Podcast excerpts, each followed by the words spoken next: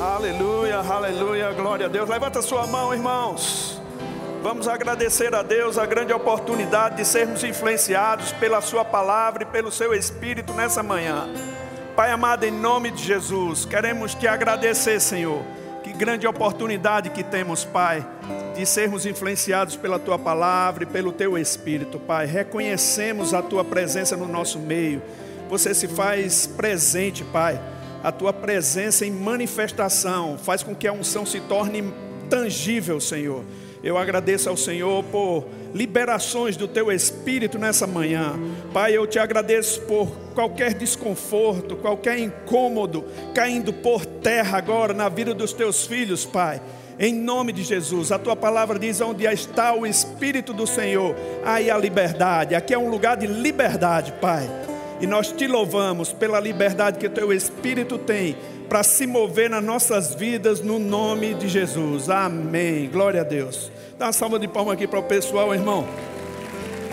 Pode sentar. Quero agradecer a vocês aí pela escolha do repertório, viu? Que bênção. Glória a Deus. Estava com saudade de cultuar aqui em Campina Grande.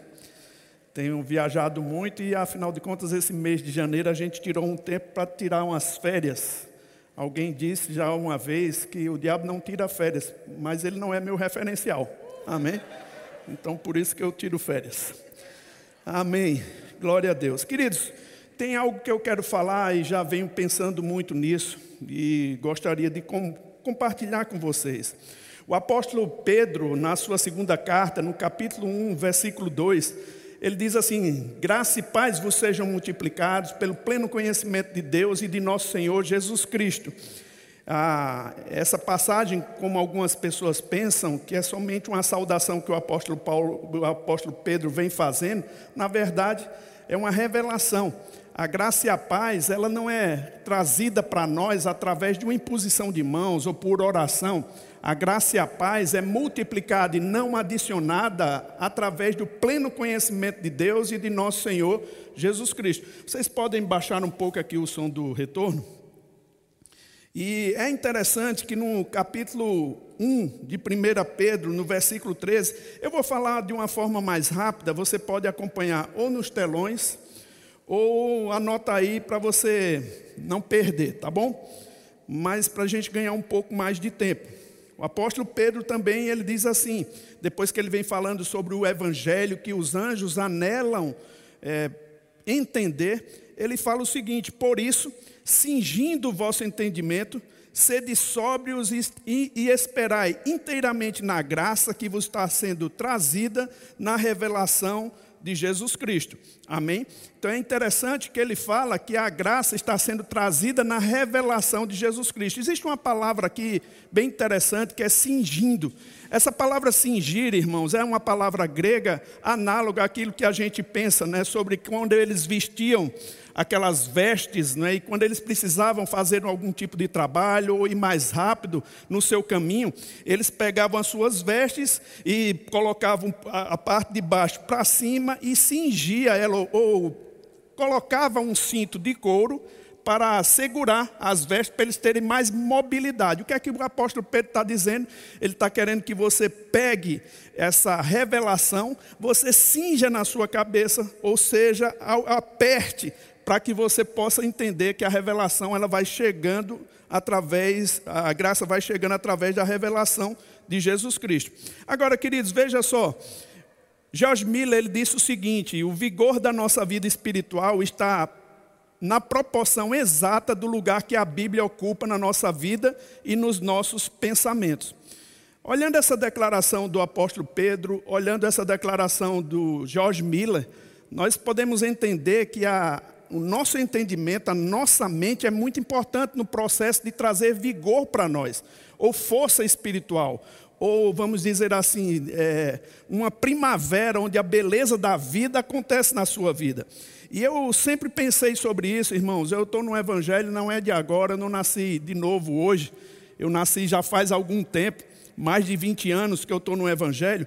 E eu sempre via o pastor Bud falar algumas coisas que eu achava interessante a respeito da meditação, de como a gente precisa pensar na palavra. O apóstolo Paulo, ele fala isso também lá em Romanos, no capítulo 12, versículo 1 e 2, a gente sabe Rogo-vos, pois, irmãos, pelas misericórdias de Deus, que apresenteis o vosso corpo como sacrifício vivo, santo e agradável a Deus, que é o vosso culto racional, e não vos conformeis com esse século, mas transformai-vos pela renovação da vossa mente, para que experimenteis qual seja a boa, agradável e a perfeita vontade de Deus.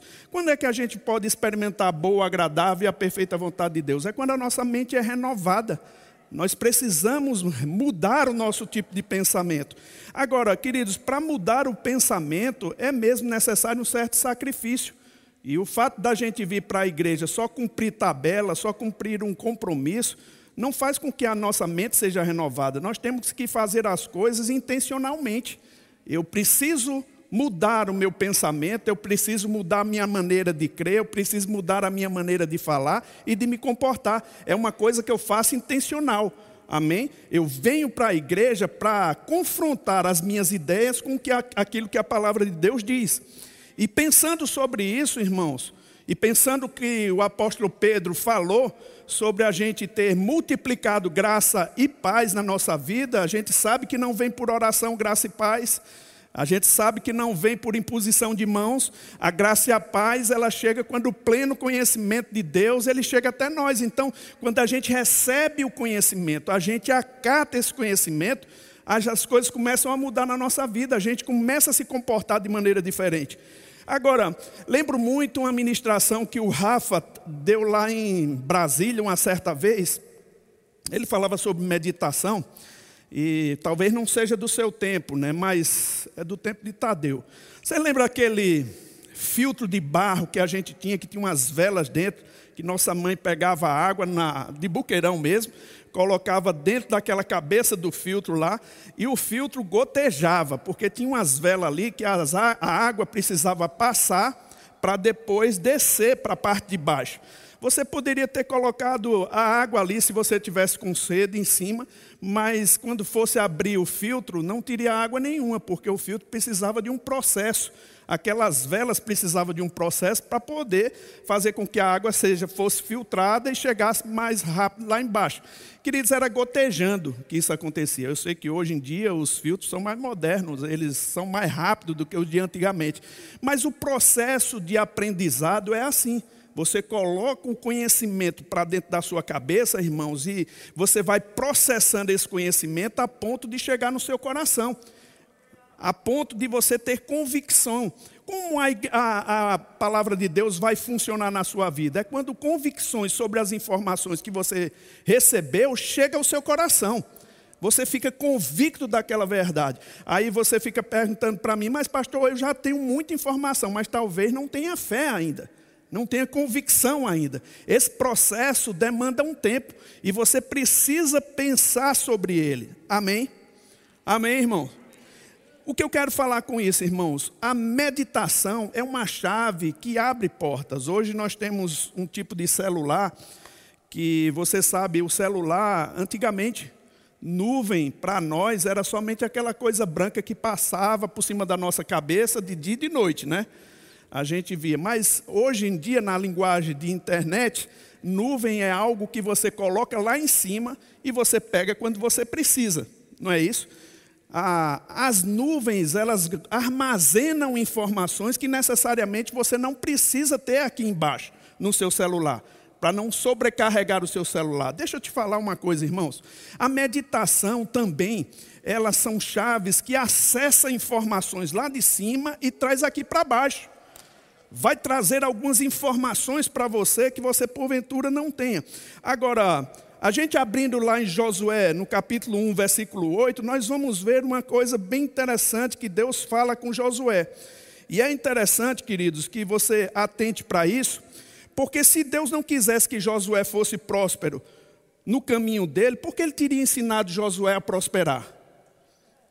No capítulo 1, versículo 8 de Josué, diz assim: Não cesses de falar deste livro da lei, antes medita nele dia e noite, para que tenhas cuidado de fazer segundo tudo quanto nele está escrito, então farás prosperar o teu caminho e serás bem sucedido. Qual eram as orientações que Deus deu a Josué? Queridos, Josué, ele estava passando por um momento difícil na vida dele. Ele tinha perdido um grande líder, um líder que foi inspirador para a vida dele. E ele tinha que fazer o que Moisés não conseguiu fazer.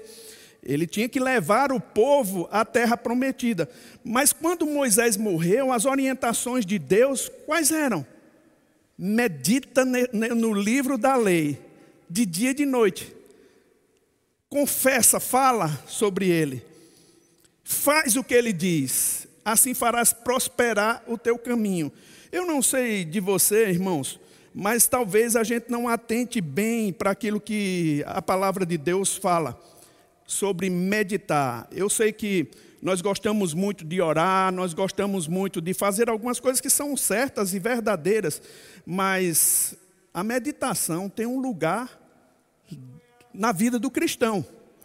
Você tem que pensar sobre a palavra, você tem que meditar sobre a palavra, e você tem que acatar o que a palavra de Deus diz. Amém. Lá em Deuteronômio, abre comigo, por favor, no capítulo 6. Deus dá uma orientação, isso ainda antes é, do povo entrar na terra prometida, Deus dá uma orientação a, ao povo, né? É, no versículo 1 diz: Estes, pois, são mandamentos, os estatutos e os juízos que o Senhor mandou, o, Senhor teu Deus, e que te ensinasse para que os cumprisse na terra que passas a possuir. No versículo 6, irmãos, diz assim: opa, peraí. É isso mesmo.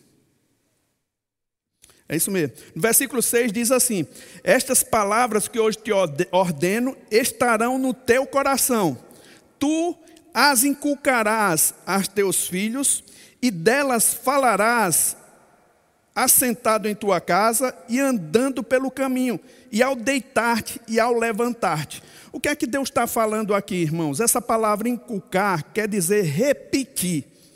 Nós entendemos que a repetição é a mãe do aprendizado.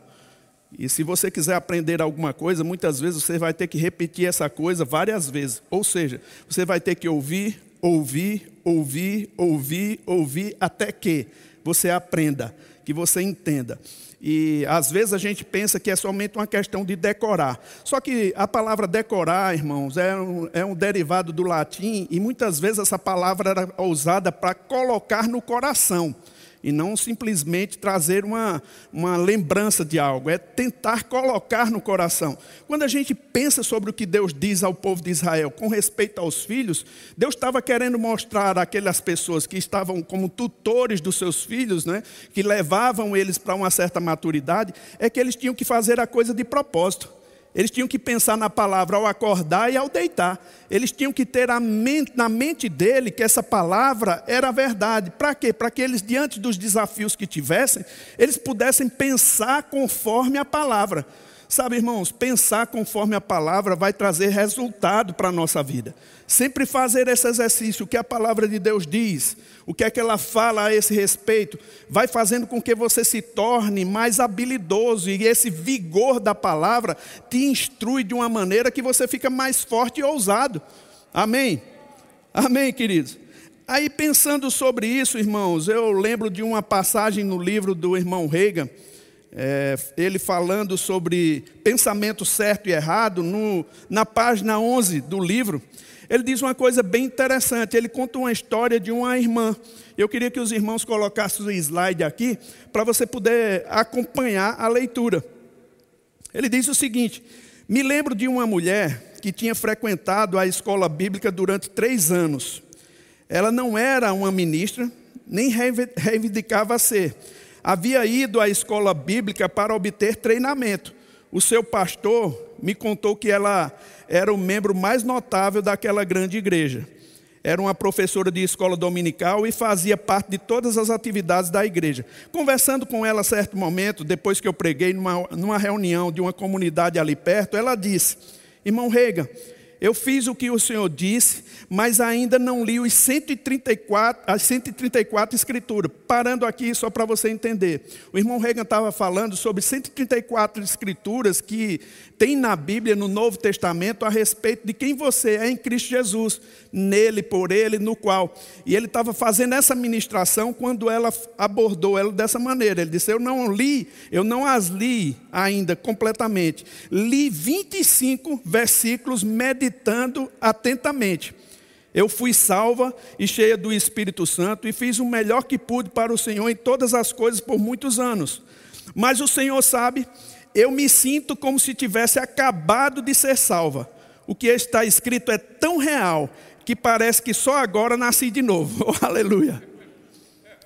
Então eu lhe disse: na verdade você nasceu de novo há muitos anos, mas nunca tinha andado à luz da sua experiência. Veja, tudo tinha sido dela todo o tempo, pertencia-lhe, mas por não ser ousada em meditar e confessar, ela nunca andara no que legalmente era dela.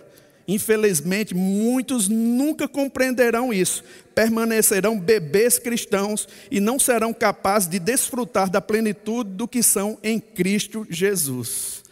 Irmãos, isso é uma verdade tão absoluta hoje para nós.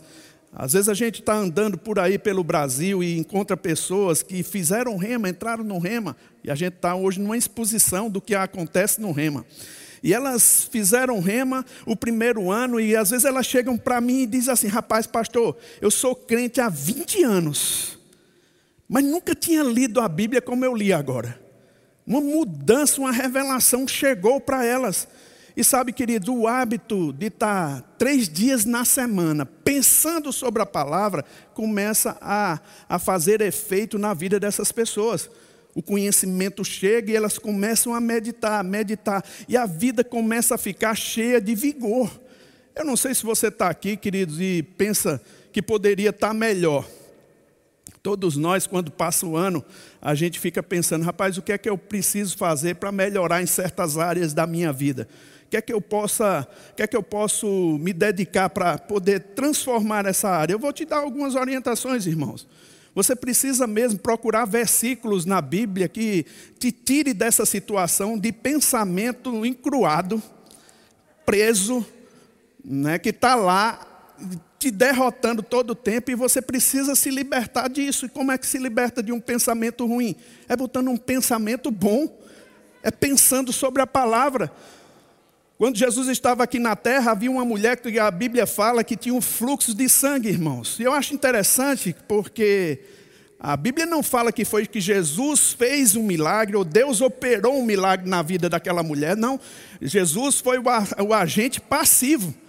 O agente ativo foi aquela mulher. Ela construiu dentro dela uma forma de pensar, uma forma de crer, uma forma de falar e uma forma de agir.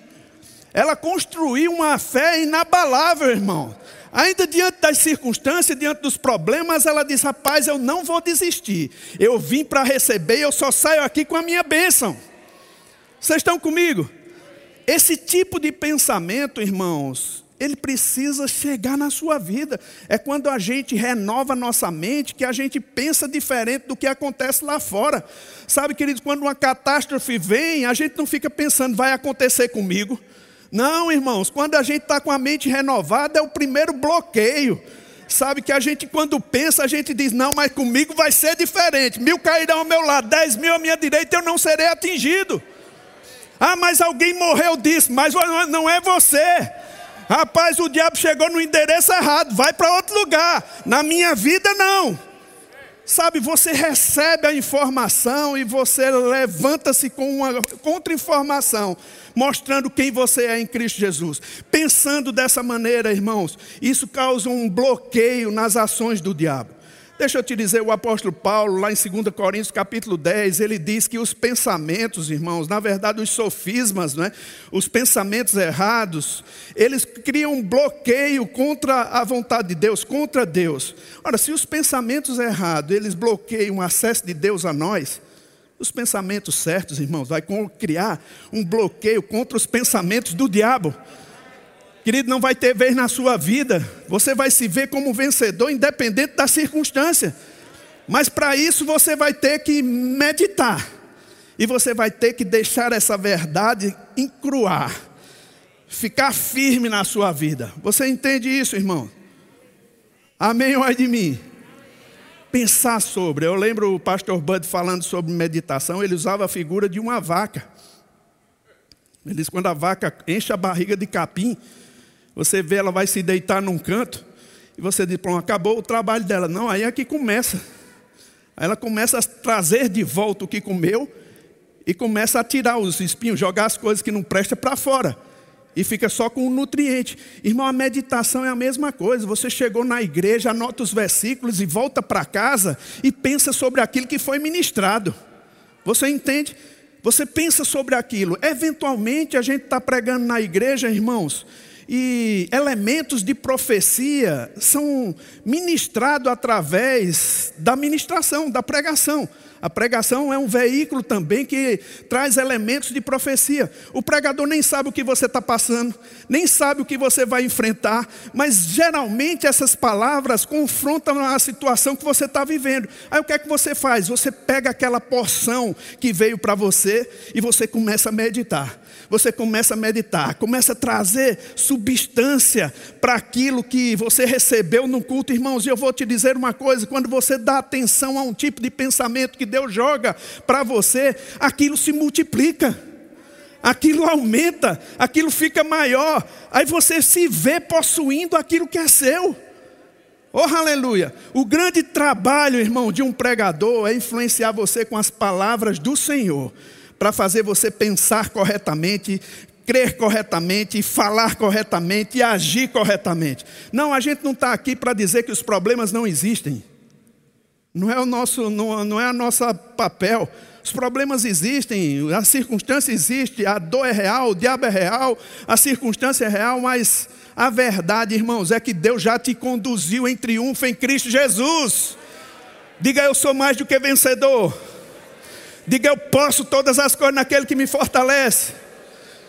Enfrente, irmãos, os desafios da vida com a palavra de Deus. Lembra, o vigor da sua vida espiritual está nisso, em você pegar sobre isso. Essa palavra meditar na Bíblia, lá em Josué, no capítulo 1, versículo 8, é agar. Ela quer dizer gemer, rosnar, murmurar, conspirar, imaginar, inventar, refletir. Isso tudo é murmurar. Isso tudo é meditar, pensar. Sabe, queridos, muitas vezes a gente fica falando conosco mesmo, não é? É nessa conversa mesmo que a gente tem. Eu não sei os desafios que você é, passa, mas eu sei os meus. E eu sei que muitas vezes a nossa conversa interior é uma conversa de derrota. Eu não vou conseguir. Não vai dar para mim. É o final da linha. Eu não posso mais avançar. Olha como eu estou. Olha a minha condição. Olha o que eu estou vivendo. Ninguém me ama. Ninguém gosta de mim. Ah, se fosse verdade, eu não estaria passando por isso. Esse tipo de pensamento comum que a gente tem, ninguém precisa de um outdoor, de, um, de uma, uma caixa de som falando para a gente, a gente fala com a gente mesmo. Esse tipo de conversa, irmão, tem que ser rebatido. Tem que ser confessado o contrário. Lembra de Davi, lá no Salmo 103? Porque estás abatida dentro em mim, ó minha alma. Né? Você tem que falar, você tem que declarar. Aleluia.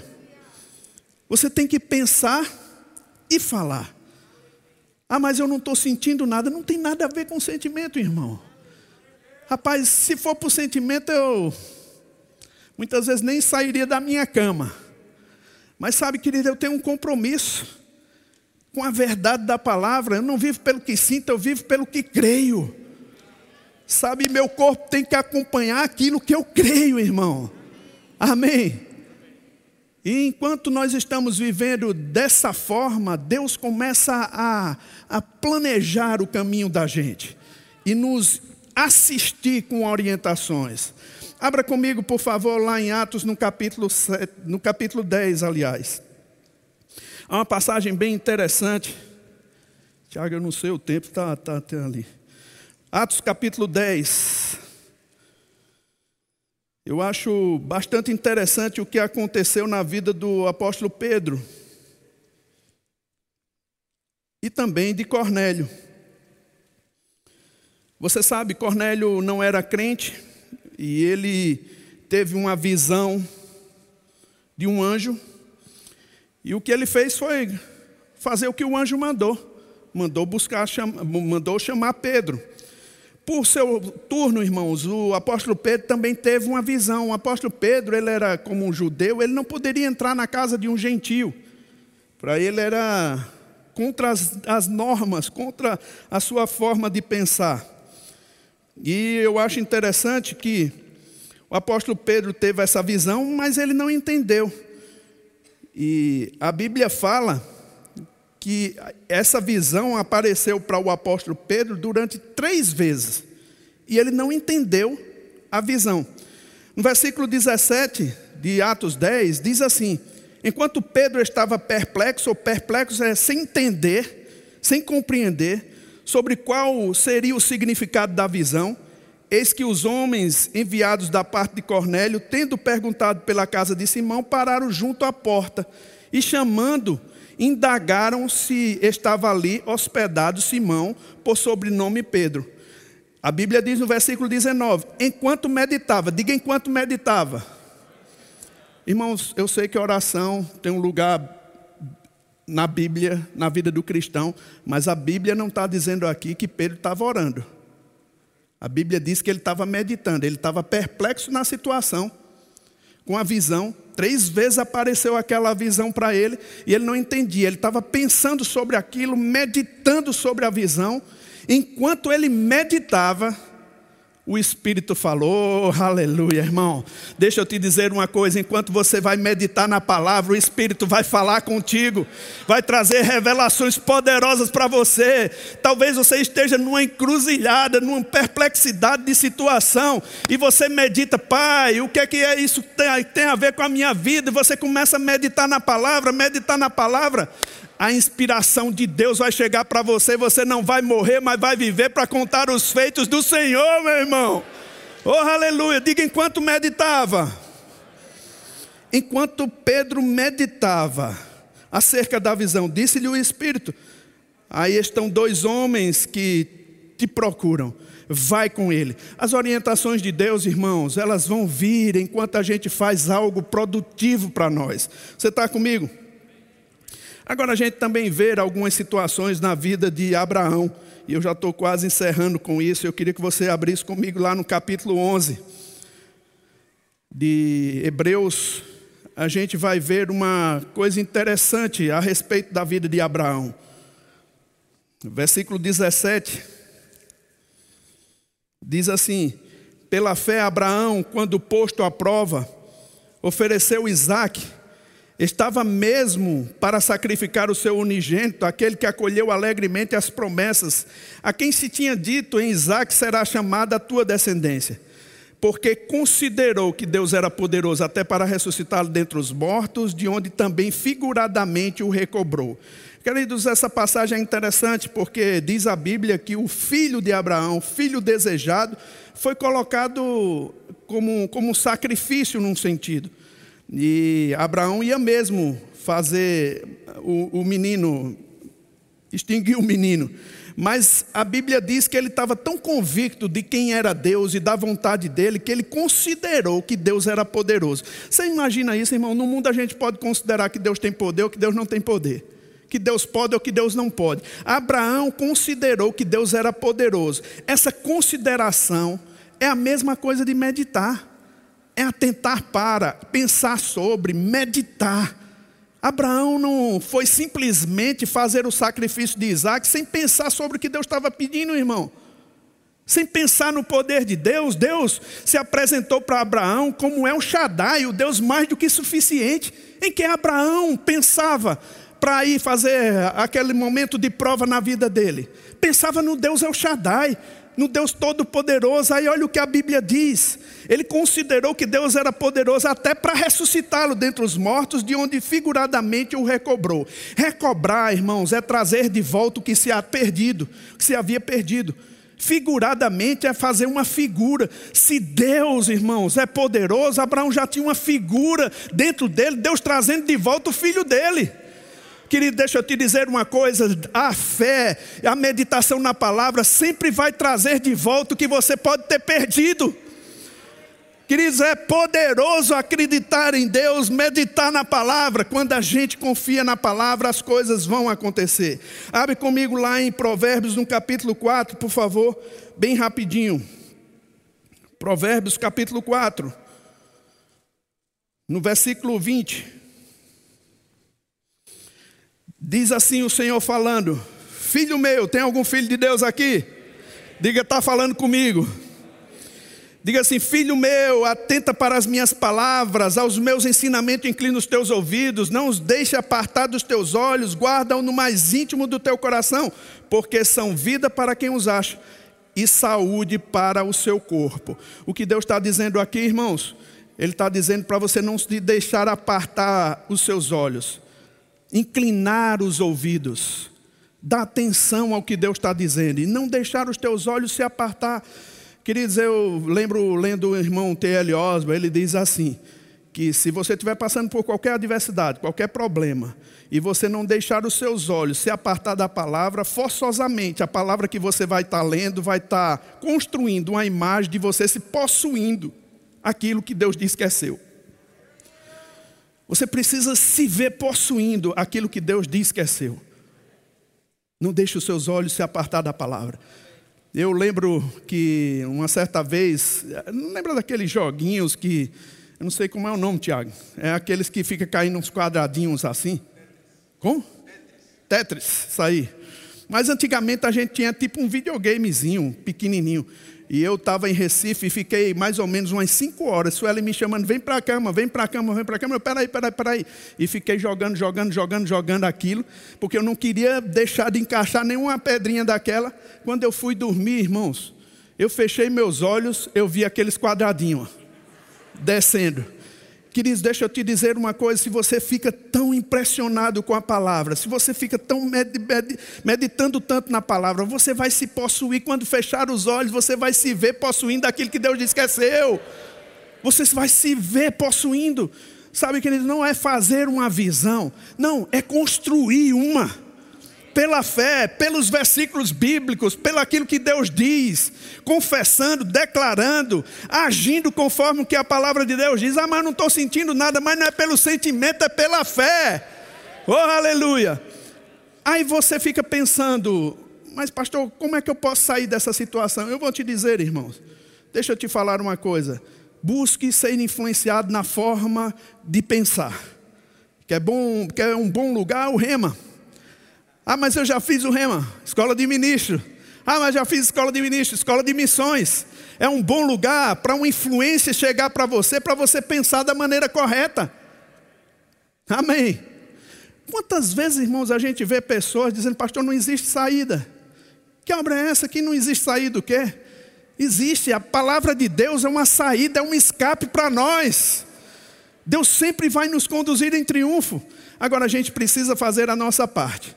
E se eu fosse você, meu irmão, eu procuraria coisas para influenciar a minha mente. Quer sair do local onde você está? Quer sair do estado onde você está? Você precisa pensar diferente. Você precisa pensar de uma forma é, é, diferente mesmo, para você poder construir aquilo que Deus tem para a sua vida. Eu não sei de você, mas eu sei que, por mais que os ventos sejam difíceis, difíceis, né? Numa embarcação. E tente levar ele para o lugar onde quer. Se o timoneiro, irmão, pegar o leme e dirigir para um outro lugar, ele vai usar a força daquela circunstância, daquela, daquela ventania, daquela tempestade, para favorecê-lo no lugar onde ele quer chegar. Querido, deixa eu te dizer uma coisa. Deus, ele tem condição de te dirigir. O problema é que muitas vezes a gente quer que as coisas aconteçam repentinamente e não pensa que isso é uma construção. Nós vamos construir paulatinamente. E que você decida hoje pela manhã, rapaz, sabe de uma coisa? Eu vou pegar os versículos mesmo que falam sobre prosperidade. E eu vou começar a meditar sobre aquilo. Eu vou começar a pensar sobre os versículos que tem sobre cura. E vou começar a pensar sobre aquilo. Um mínimo sussurro de Deus, irmãos, com respeito a aquilo que você está passando, se você escutar um pouco a voz de Deus, mesmo na palavra dele, você começa já a celebrar. Pai, obrigado, Pai. Obrigado, Pai. Porque essa palavra tem feito efeito na minha vida. Você não está vendo nada acontecer nada em manifestação naturalmente, mas você celebra antes de ver as manifestações. Irmãos, isso é tão poderoso para a vida de um cristão. Eu não me importo pelo aquilo que eu estou vendo, aquilo que eu estou sentindo, eu me importo pela palavra. A palavra de Deus é a verdade, irmãos. E se ela ocupa a minha mente e meu coração, pode ter certeza os resultados vão ser positivos para nós. Oh, aleluia! Diga pela fé.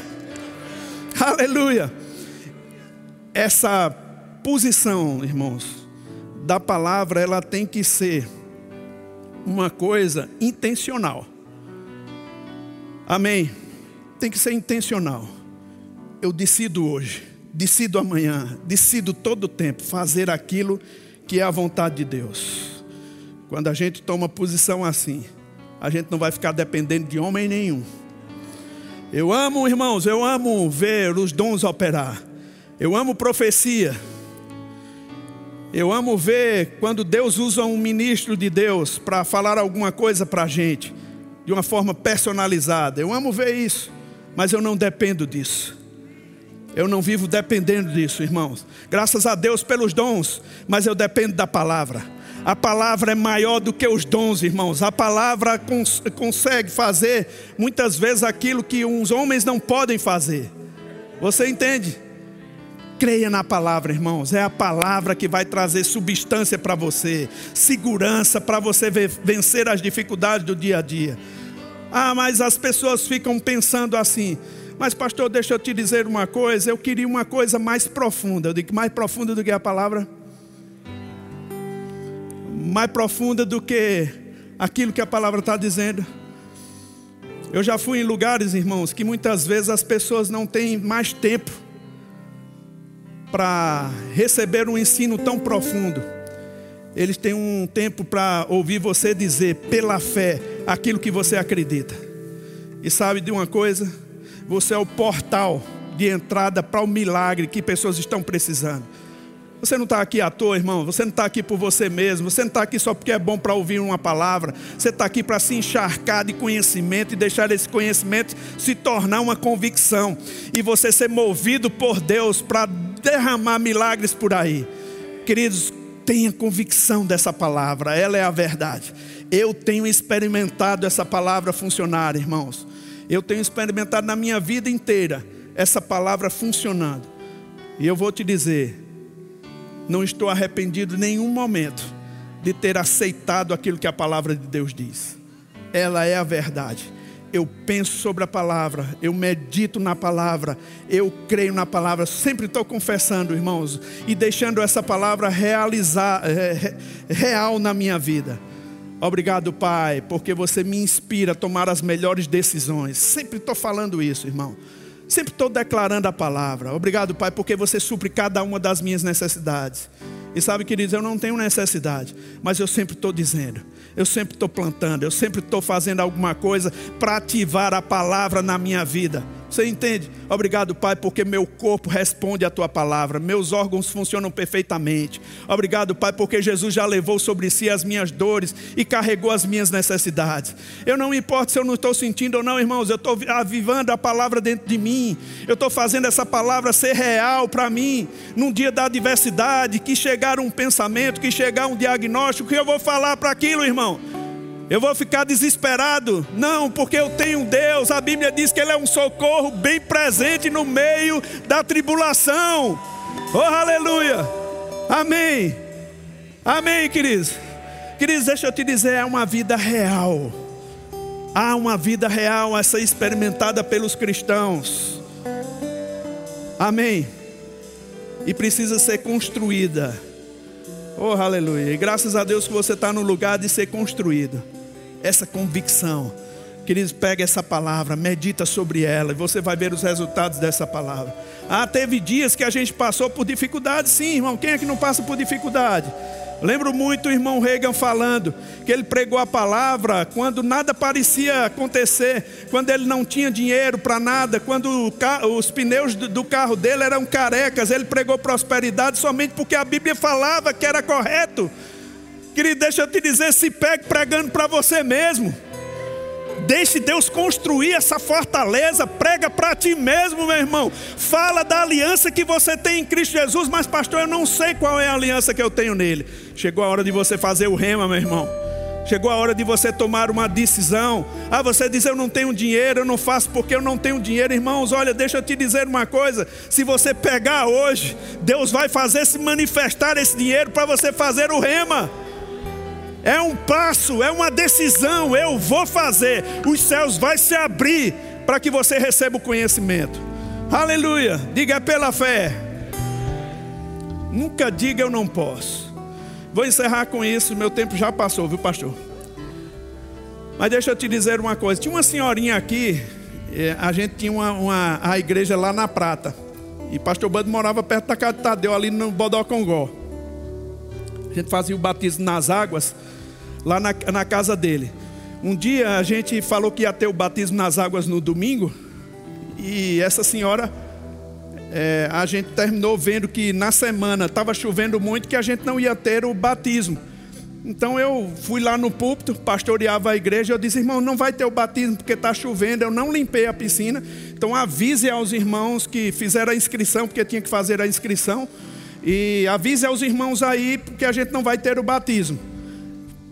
Passou-se, eu estava, pensei que todo mundo tinha sido informado, fui para casa, duas horas e meia, que era uma hora marcada para o batismo nas águas. A irmã tocou na campainha lá e disse assim: Pastor, vai ter batismo? Aí eu disse: Irmã, a senhora não viu o aviso, não? Ela não, não fui hoje para a igreja, não. Aí eu disse: Não, não vai ter, não, irmão, porque está chovendo e a piscina está suja. Ela: Não, pastor, mas eu vim aqui para me batizar. Aí eu disse: Irmã, mas é porque está suja a piscina. Ela: Não, pastor, mas o senhor disse que ia ter batismo. Aí eu disse: Espera aí, deixa eu descer aqui que eu vou falar com a senhora. Eu fui descer, eu queria dar uma do diabo, influenciar ela a desistir. Eu digo: Vem olhar a piscina. Ela olhou a piscina e disse assim: Não, pastor, eu vim aqui para me batizar, eu só saio daqui batizada.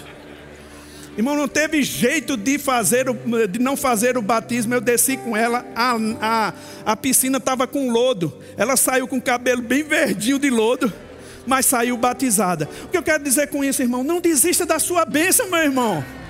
Se você pega algo de Deus como promessa para você, celebre ela, não desista daquilo que Deus te deu. Amém. Deus tem coisas grandes para fazer na sua vida, vamos ficar de pé. Diga comigo assim, meu irmão, pela fé, eu vou ter vigor espiritual. Pela fé, eu vou meditar mais na palavra eu vou assimilar aquilo que eu sou em Cristo Jesus, em nome de Jesus, Pai amado, em nome de Jesus. Eu quero agradecer, Senhor, pela oportunidade que nós temos de ouvir a Tua palavra e que essa palavra se forme na vida de cada um deles, Pai.